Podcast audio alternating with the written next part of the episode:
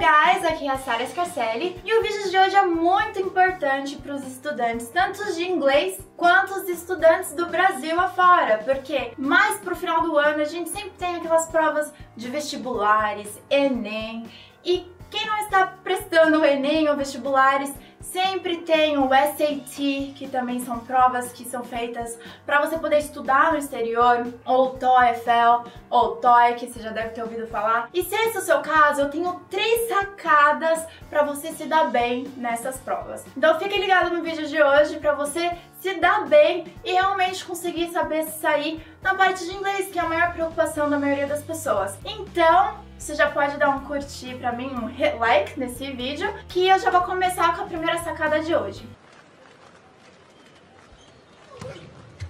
Excelente! Primeira sacada para você realmente se dar bem na parte de inglês nessas provas é ficar por dentro das atualidades. Ou seja, como assim, Sara? É lendo artigos, tem. Eu sempre sugiro The New York Times, The Guardian, The Huffington Post, The Herald Tribune, são jornais bem conceituados que sempre falam sobre as atualidades. Você pode ver através de sites, por exemplo, ou você mesmo pode pegar algo que esteja é, dentro da atualidade também, mas um pouco mais pro lado de tecnologia, ou sobre questões ambientais e do mundo também. Esse tipo de perguntas sempre se envolvem dentro de ele perguntas em inglês para Enem, SAT, TOEFL e TOEIC. O que, que eles querem saber com isso e como que isso pode te ajudar? Eles querem saber se você tem habilidade de interpretação de texto. Então, quando você for ler um noticiário ou um artigo bem conceituado, minha sugestão para você é ler umas três vezes, buscar quais são os vocabulários que você desconhece, que você viu repetidamente naquele artigo, buscar o significado e além de descobrir qual que é o significado, o importante é você conseguir colocar na prática também. Então, se você descobriu naquele artigo X três vocabulários que você desconhecia, você pode muito bem buscar o significado e já praticar em uma frase para ter certeza que você aprendeu aquele vocabulário. Até porque na prova, muito dificilmente a gente consegue entender todos os vocabulários pelo contexto. Sempre vai ter algum outro que o aluno não vai saber. Então, quanto mais preparado você estiver, melhor. Lembrando que as perguntas, principalmente sobre interpretação de texto, giram em torno de atualidades, tá?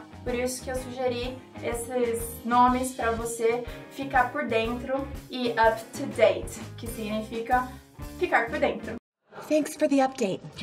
E a segunda dica, que inclusive é a dica que eu também dou para minha irmã, que vai prestar o Enem também, é com relação ao inglês, sempre praticar nos simulados online. E se você não sabe onde encontrar esses simulados online, eu posso até dar uma pesquisada para você e deixar na descrição abaixo quais são os links.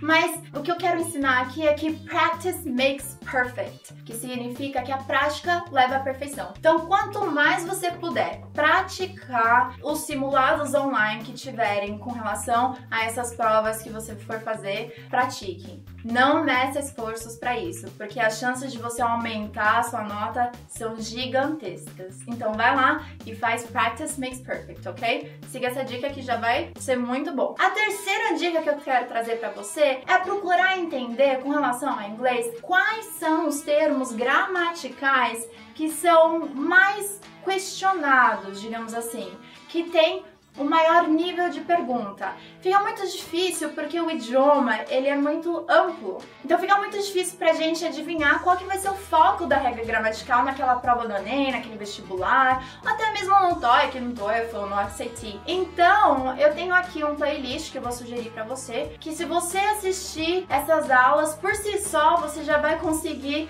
ter uma ideia melhor com relação à gramática, mas de uma forma que a gramática seja aplicada e torne mais fácil para você assimilar e absorver o conteúdo. E na hora quando você for fazer a prova, as coisas ficarem bem mais claras, claras. E tranquilas para você. Bom, essas foram minhas três sacadas Primeiro é ficar por dentro das atualidades, fazer, é, ler artigos, estar tá dentro de contextos, buscar vocabulários. Practice makes perfect. Prática leva à perfeição. Então faça todos os simulados online que você possa encontrar, busque materiais de simulado que também tem bastante. E o terceiro é você assistir essa playlist que eu deixei aqui para você, para você conseguir é, amplificar o seu conhecimento nas regras gramaticais de uma forma aplicada, que é muito mais gostosa e divertida de aprender. Bom, gente, é isso aí. I hope you liked this video. Espero que você tenha gostado desse vídeo.